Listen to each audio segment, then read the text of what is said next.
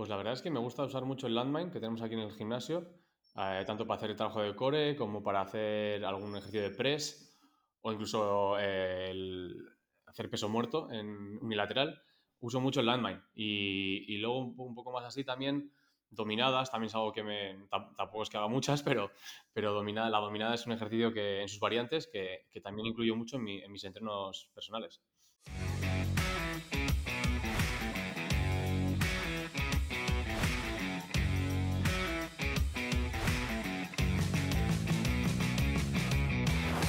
Hola compañeros, hoy os presentamos a Lander Castro, el prepa del Gran Canaria, tiene una trayectoria importante en ACB y hace poquito tiempo dio el salto de, la península a este, a este club eh, tan importante de, las Islas Canarias. Entonces, antes que nada decir que estamos encantados de Sport de, aquí, Lander, y yo personalmente estoy encantado de poder entrevistarte, ¿vale? Así que nada, un placer enorme y gracias de antemano. igualmente, un placer estar aquí con, con vosotros. Perfecto, pues eh, antes de comenzar me gustaría, solamente he dicho eh, tu nombre y muy muy brevemente tu trayectoria, me gustaría que nos contases de primera mano eh, cómo es tu perfil y tu trayectoria personal profesional, dónde estudiaste, cómo te formaste, cómo llegaste al proceso profesional y cómo han sido los últimos años. Vale, bueno, yo me he jugado toda mi vida a baloncesto, categorías formativas y, y bueno, desde bien joven ya me ya intuía que de manera profesional como jugador no tenía ningún futuro, pero que mm, me atraía mucho esa opción de eh, estar cerca del jugador, ¿no? que es el protagonista. Entonces, bueno, desde bien claro, desde joven lo tuve bien claro que, quería ser pues probador físico, ¿no? Y, bueno, un poco en esa línea, pues estudié en el, en el IBEF de Vitoria y un poco pues, enfocando todas las optativas hacia el rendimiento, cogiendo pues las típicas biomecánica, tal, etcétera, que iban un poco dirigidas hacia ese, hacia ese contexto ¿no? laboral. Y bueno, al final de la carrera tuve la oportunidad de hacer las prácticas en, en Guipúzcoa Basket, donde aprendí muchísimo de, Eugenio Rodríguez, que es eh, actualmente el, preparador físico del club. Y, y, bueno, un poco mi periplo académico acabó ahí, digamos, aunque luego sigues formándote, ¿no? Obviamente, pero pero digamos, lo académico como tal, la carrera, terminé ahí y me puse a trabajar en el de probar físico en el club en el que me había formado como jugador. Y, bueno, pues estuve varios años allí en, en, Atlético San Sebastián y luego di el salto a EASO Saskibaloya, que es otro club importante de allí de San Sebastián. Y un día, pues dada la situación del club en el que Guipúzcoa Basket desciende y hay una reestructuración y etcétera, pues bueno, eh, tengo la, me veo con la oportunidad de, de entrar, ¿no? Entonces, bueno, entro en Guipúzcoa Basket en la, temporada 2016-2017, si no recuerdo mal. Y, bueno, eh, en LEP con, Porfirio Fisac. Y bueno, tenemos la, inmensa fortuna de, ascender ese mismo año y luego ya de, disfrutar varios años en, ACB. Y, bueno, luego al final, pues este verano, hace dos veranos, mejor dicho, eh, bueno, este, Porfi está aquí en Gran Canaria y, y contacta conmigo para, para ver si me, me, interesa pues moverme aquí a las islas y la verdad es que pues como tú has presentado al, club pues eh, mm. es una gran oportunidad laboral y, y, a nivel personal para mi familia pues un salto de calidad ¿no? en cuanto al clima y, y etcétera. Perfecto, súper bien. Vale, pues ahora me gustaría indagar un poco más en tu filosofía y metodología como operador físico. Es decir, ¿cómo te definirías? Eh, ¿Cuál es tu esencia como operador físico? Al final creo que todos intentamos, obviamente, saber un poco de todo lo que lo que es necesario y todos intentamos hacer un buen trabajo de forma completa y holística, pero todos tenemos más o menos un acento sobre algo. A lo mejor hay compañeros que le dan muchísima importancia a la fuerza, otros les encantan los olímpicos, a otros mucho habilidades de movimiento. ¿Cómo te definirías, eh, cómo definirías tu filosofía metodología como preparador físico? Ah, bueno, lo has comentado un poquito tú. la verdad es que mm, gran porcentaje de mi, de mi día a día lo, lo enfoco hacia la fuerza Ah, me gusta, uh, hago mucho trabajo de, movimiento olímpico, pero siempre un poco sabiendo con quién trabajas. Al final esto pues tienes que tender a la individualización y, bueno, siempre me gusta partir de los patrones básicos eh, de gimnasio y a partir de ahí eh, evolucionar hacia, hacia la variabilidad del movimiento, ¿no? Entonces, en cuanto al tema de la fuerza, eh, es algo en lo, que, en lo que sí que me gusta jugar, ¿no? Pues con, también jugar un poco con la, según el momento de la temporada, jugar con la curva de velocidad y, dotar de, muchos movimientos a, los jugadores, que al final toda esa variabilidad de patrones de movimiento yo creo que son enriquecedores a, su, a la hora de, aplicarlo a situaciones reales de juego.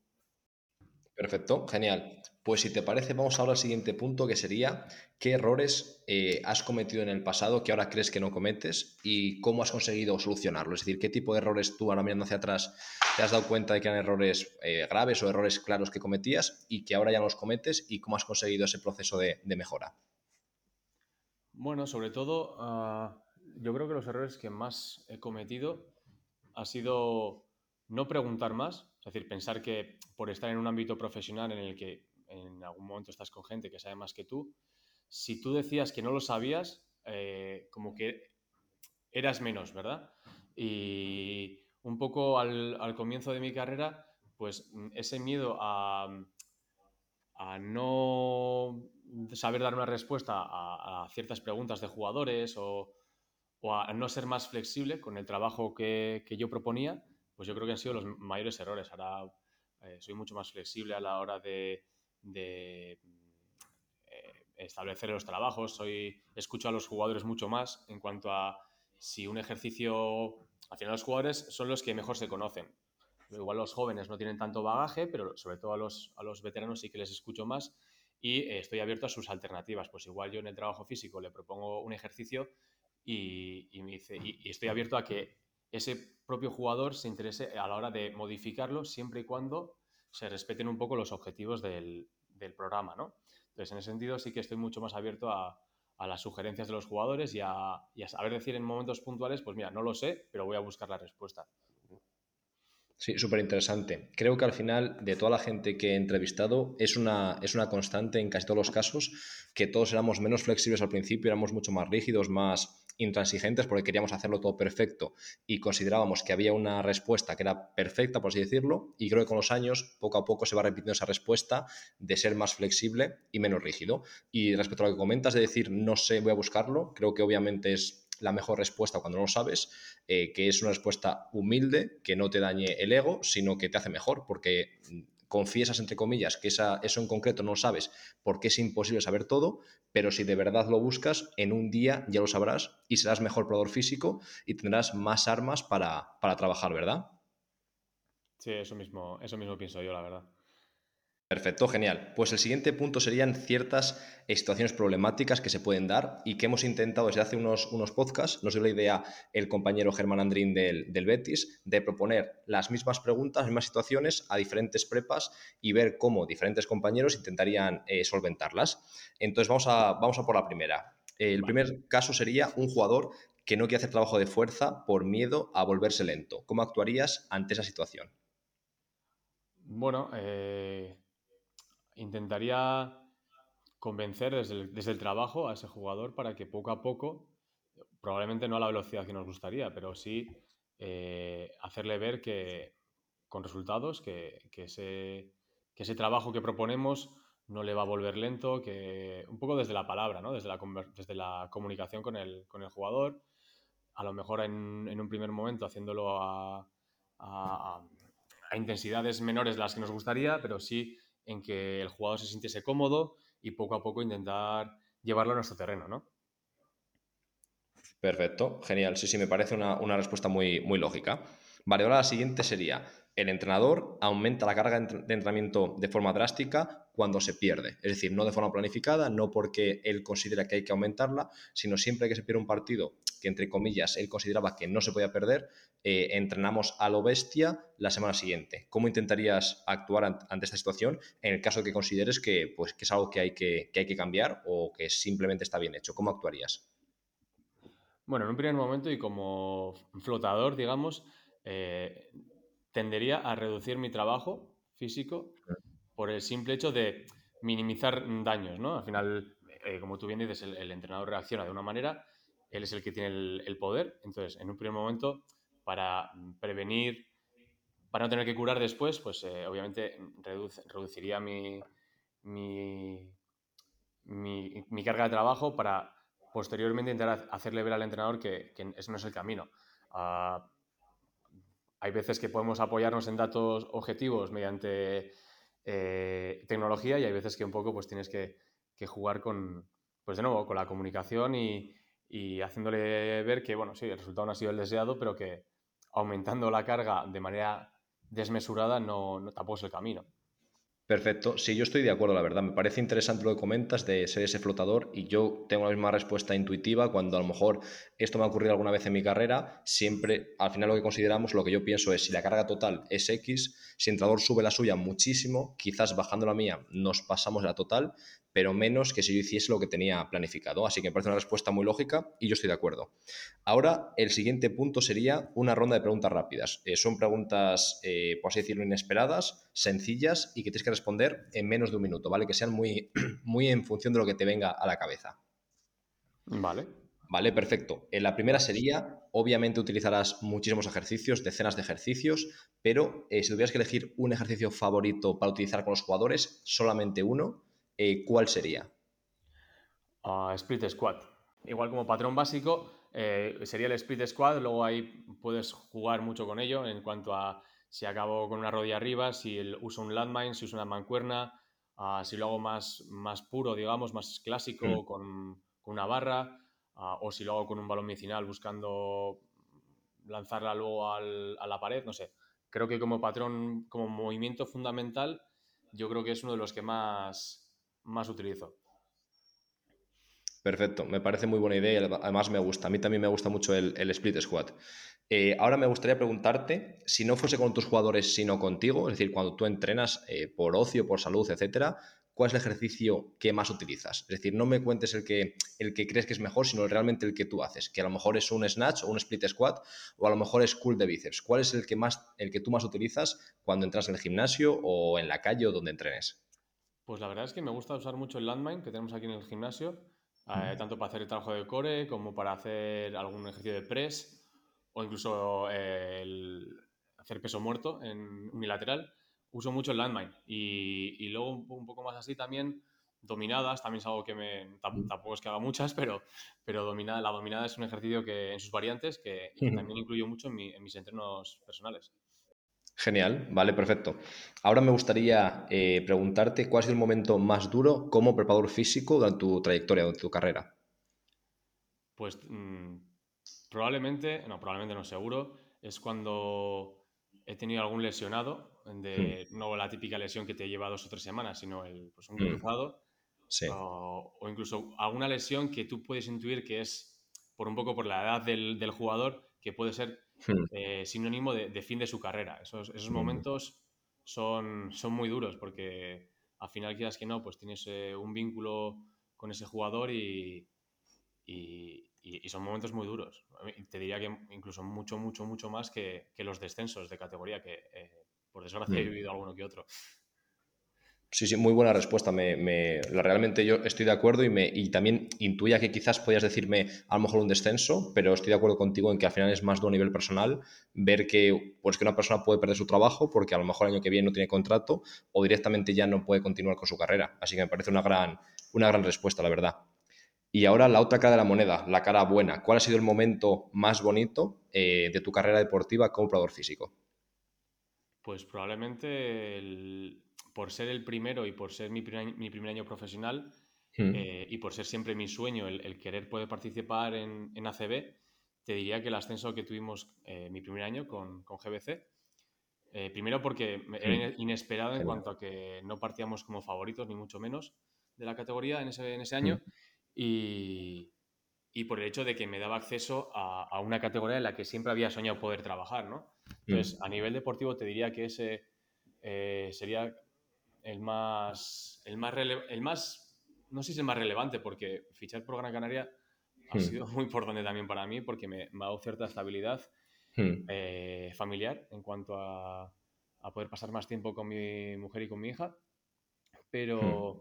así de ese éxtasis que puede darse en un momento puntual, te diría que ese, que ese ascenso fue el, el primero que me viene a la cabeza, la verdad. Perfecto, sí. Al final es que me, lo imagino que sea. Realmente fue tu primer año en el, club, has dicho, ¿verdad? Eso es. Aunque ah, imagínate, primer año en el club con toda ilusión ya de ser, por así decirlo, primerizo y de repente ascenso a CB tiene que ser eh, brutal realmente. Sí, sí. Perfecto, pues ahora el siguiente punto, ya casi acabando, sería eh, que nos recomiendes tres libros, pueden ser dos, pueden ser cuatro, eh, unos cuantos libros que te hayan marcado y que creas que, sería muy interesante que toda la audiencia y que, y que, yo también los leyésemos. Pueden ser de entrenamiento, pueden ser de cualquier tipo de aspecto que tú consideres. Eh, bueno, a nivel profesional creo que no voy a dar ninguna, ninguna primicia, ninguna novedad. hace muchos años que lo leí ya, pero el, de, el libro de Athletic Body Imbalance de Greg Cook, por ejemplo, hmm. es algo que, un poco ha marcado también, o, su, o la, aproximación está de joint by joint, que es hmm. algo que siempre me gusta seguir eh, a la hora de, establecer protocolos individuales, sería uno de ellos, sin ninguna duda. Luego, obviamente, tengo que nombrar a, Michael Boyle y su entrenamiento funcional en el deporte. Y, el último que así más he disfrutado leyendo a nivel laboral sería el de la NSCA, de Essentials of uh, Sport Science, que también me gustó muchísimo. Pero bueno, sí que estoy contigo también. soy más una persona de leer a nivel ocio novelas que, que, laborales durante la temporada, porque al final hmm. me gusta poder desconectar del trabajo también. Y, la verdad es que estoy disfrutando mucho los, los, libros de Juan Gómez Jurado, el de la trilogía de La Reina Roja, eh, Paciente, etcétera, que, que, estoy disfrutando mucho porque son de estos libros que te, que te atrapan desde el, desde el primer capítulo. Perfecto, pues me encanta la mezcla, la verdad. Eh, tres, de, tres, por así decirlo, más específicos de lo nuestro y luego una trilogía más a nivel ocio, novela, me, parece muy buena mezcla. Quería comentarte que en el Essentials of Sport Science creo recordar, eh, pues yo también lo, he leído, de hecho lo estoy leyendo, que es larguísimo, ¿verdad? Tiene como mil páginas o algo así, puede ser... Sí, es, muy largo y de hecho no he llegado a terminarlo del todo, pero sí que, bueno, vas cogiendo ratitos y, y lees pues aquí, lees allá y, lo, tengo bastante avanzado, pero la verdad es que me gusta. Hay muchas cosas que ya conoces, pero, mm. pero que te, viene muy bien recordar y cosas que mm. vas aprendiendo o cosas que, dices, oye, y si esto intento aplicarlo, porque claro, mi realidad ahora es distinta a la que tenía hace dos años, por ejemplo. Entonces, muchas veces tiro de, mi hemeroteca personal, de mi biblioteca personal, para ideas que en su momento igual no podía aplicar, ahora sí las puedo aplicar, pues por, la situación en la que me encuentro, ¿no? Hmm. Entonces sí que me gusta un poco releer eh, a menudo libros que ya he leído anteriormente. Pues ya la última pregunta, más a nivel personal, sería, eh, dinos una comida favorita, una comida que recomiendes y si fuese un restaurante concreto, también eh, nos lo dices. Pues por ejemplo, qué sé yo, en Guipúzcoa, tal taberna o tal restaurante o en Gran Canaria o simplemente un plato típico, pero recomiéndanos una comida o tu comida favorita. Pues a nivel, en términos oficiales, te diría, más que nada por no... Eh, eh, por no ganarme su, enfado, sería, te diría los canelos de mi madre, pero la realidad es que una buena chuleta en cualquier sidrería de Astigarra, mm. que es el pueblo en el que yo, en el que yo vivía hmm. en, San Sebastián, cualquier eh, sidrería en la que mezcles chuleta, queso mm. y y un poco de sidra local, para mí es, insuperable. Genial. Me, parece, me parece muy buena respuesta. Seguro que no dudo en que estaría buenísimo. Perfecto, Lander. Pues ha sido un placer enorme para mí esta entrevista. Ya me quedo con un montón de, píldoras y de, diamantes para, reflexionar y seguro que la audiencia también ha disfrutado. Así que agradecerte una vez más que estés aquí con, nosotros, tu tiempo y desearte mucha suerte para esto de temporada con, tu equipo. Nada, muchas gracias a ti por la oportunidad de, hablar contigo y de, y de conversar entre, entre físicos que al final es, me parece enriquecedor. Al final cuando, cuando jugamos partidos, ¿no? Es ese momento previo en el que igual son dos o tres minutos, tampoco nos, nos dan tiempo a más, pero siempre son enriquecedores el, poder conversar y, compartir momentos que, que, al final nos encontramos todos en la misma situación, eh, compartimos vivencias y bueno, está, me parece, me parece muy, muy, muy enriquecedor. 100% de acuerdo. Así que nada, seguimos, seguimos conversando y seguimos eh, conectados. Nada, compañeros, deciros que la semana que viene tenemos eh, un nuevo episodio, así que nos escuchamos en, en unos días. Venga, un abrazo.